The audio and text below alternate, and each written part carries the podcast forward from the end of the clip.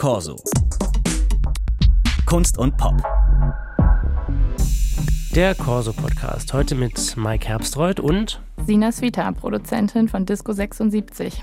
Zugeschaltet von der Berlinale gerade, wo sie diese Serie für RTL vorstellt beim Serious Market, wo ausgewählte neue deutsche Serien einem internationalen Fachpublikum präsentiert werden. Und in Disco 76, da geht es darum, wie die revolutionäre Disco-Musik 76 langsam in Deutschland angekommen ist und reingeknallt ist, mitten in die Gesellschaft, in der es viele Konflikte gab. Frauen, die nur mit Erlaubnis ihrer Männer arbeiten durften, Söhne und Töchter, die die Rolle ihrer Eltern im Nazi-Deutschland hinterfragt haben. Auch eben in Bochum, wo diese Serie Disco 76 spielt. Frau Swieter, ähm, wie interessiert ist man im Ausland an der Frage, wie es so war, als Disco-Musik nach Bochum gekommen ist? Äh, da bin ich selber sehr neugierig auf die Antwort tatsächlich. Ähm, bisher haben wir wirklich ganz positive und tolle Resonanzen und die Disco-Serie, die ja in Bochum spielt, die reist jetzt quasi von Berlin auch nach Frankreich. Wir sind auch neben der Berlinale auf dem Series Mania in Lille. Also von daher das internationale Interesse an Disco im Ruhrpott äh, ist auf jeden Fall da. Ich hoffe, es wird noch mehr.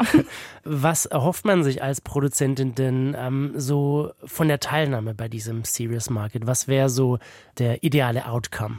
Der ideale Outcome wäre tatsächlich, dass es ein internationales Interesse gibt, das Potenzial für eine doch sehr lokal erzählte Serie eben auch international ähm, auf Interesse stößt und im Idealfall vielleicht auch dort verkauft wird. Also dass sich äh, Personen das anschauen und sagen, ja, genau das wollen wir auch bei uns erzählen und ja, dass wir die Serie auch weltweit verkaufen. Jetzt liest man in letzter Zeit immer öfter solche Meldungen wie die, dass zum Beispiel der Fokus ähm, von Sky weggeht von deutschen Serien, dass auch andere Networks im Bereich Eigenproduktion eher sparen. Ist denn dieser große Prestige-TV-Run der letzten Jahre vorbei? Also ähm, konsolidiert sich da so ein bisschen gerade was? Also vorbei würde ich nicht sagen, es verändert sich auf jeden Fall. Ich habe das Gefühl, dass der Fokus nochmal ein anderer ist. Es geht ähm, nochmal mehr auf Qualität als Quantität. Von daher, ich habe eher das Gefühl, es verschiebt sich gerade so ein bisschen. Aber dass es jetzt absolutes Ende ist, würde ich nicht sagen. Auch wenn das natürlich für uns Produzierende ein herber Rückschlag war, jetzt sowohl von Sky als auch von Paramount zu erfahren, dass es dort keine deutschen Originals mehr geben wird. Das definitiv. Also der Kuchen wird kleiner. Hm. Gab es denn was, an dem Sie gearbeitet haben, wo man dann jetzt sagen musste, okay, das machen wir doch nicht, was Ihnen so ein bisschen wehgetan hat? Von mir persönlich nicht, aber von uns aus der Firma auf jeden Fall. Das war wirklich sehr, sehr schade, weil das natürlich auch Budgets sind und Größenordnungen, die auch gerade so internationale Player wie Sky und äh, Paramount stemmen. Aber ähm, ja, für weitere Erwägungen in Zusammenarbeiten war das natürlich auch bei mir, bei meinen Projekten der Fall. Und ähm, soweit kommt es jetzt ja gar nicht mehr. Von mhm. daher, ja, sehr schade. Also, Sie haben es gerade schon angesprochen, kann ja auch bedeuten, es gibt mehr wirklich richtig starke Dinge. Vielleicht werden andere eher mittelmäßige nicht mehr gegreenlightet. Aber es kann natürlich auch heißen, dass so kleinere Sachen keine Chance kriegen, die sich später zu großen Hits entwickelt haben. Was glauben Sie, was überwiegt so äh, in Ihrem Gefühl?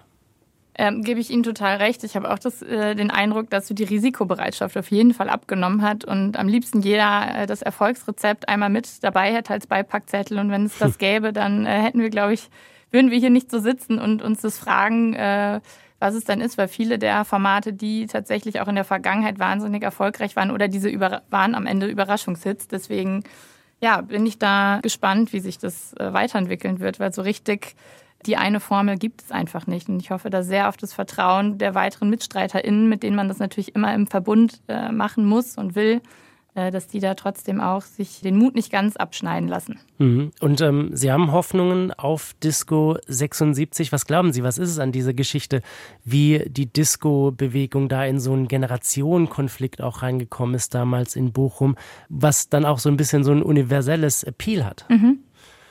Ich glaube, das ist tatsächlich zum einen dieser Generationenkonflikt, der einfach von jeder Generation sich auf die nächste überträgt. Also ich glaube, das sind Themen, die man immer miteinander verhandelt mit den Eltern und der mhm. jüngeren Generation. Und gerade in den 70ern, so dieser gesellschaftliche Umbruch, der da stattgefunden hat und bei einigen Dingen schon sehr progressiv war, bei anderen dann aber doch wieder nicht, dass man da merkt, so lange ist es noch gar nicht her.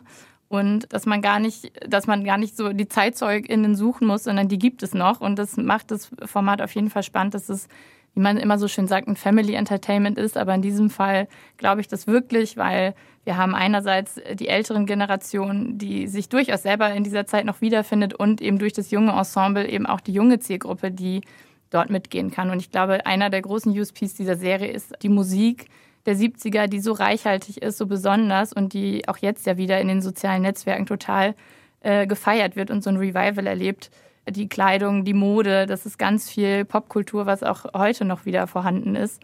Und äh, die Tänze, die wir haben. Gleichzeitig erzählen wir aber auch so gesellschaftspolitische Stränge mit jeder einzelnen Figur, insbesondere mit unserer Hauptfigur, die ähm, dann natürlich auch äh, den Tiefgang mitbringen. Also es ist nicht nur reiner Eskapismus und Spaß, sondern ich finde, die Kombination macht es einfach da sehr unique und dass man sich trotzdem gut unterhalten fühlt, aber auch mit, mit was mit rausgeht auf jeden Fall. Hm, was ist es an dieser Geschichte, was Sie so am, am aller, allermeisten fasziniert hat?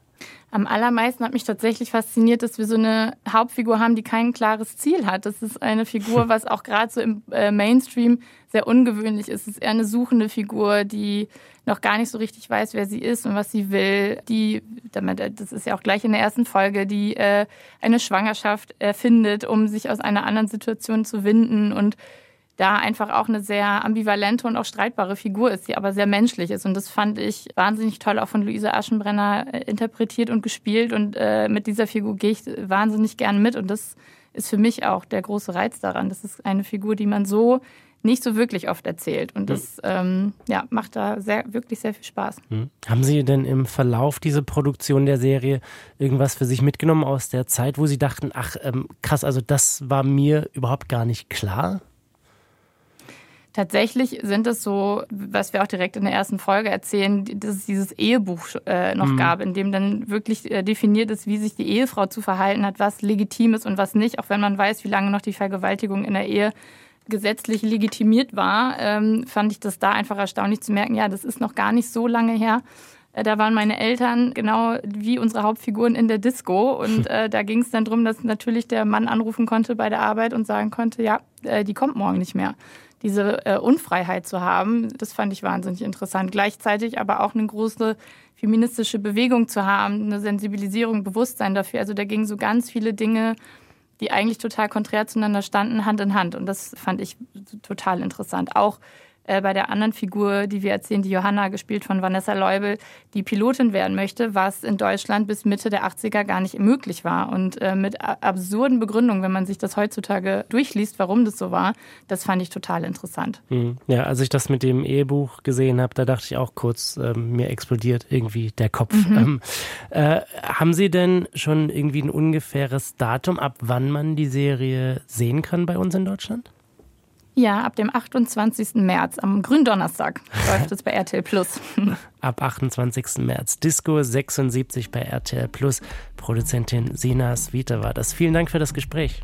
Vielen Dank. Das war der Corso Podcast für heute. Mein Name ist Mike Herbstreuth. Vielen Dank fürs Zuhören und mehr von Corso Kunst und Pop finden Sie überall da, wo es Podcasts gibt und natürlich in unserer kostenfreien DLF Audiothek. Schauen Sie einfach mal auf unsere Website deutschlandfunk.de/audiothek. Corso Kunst und Pop.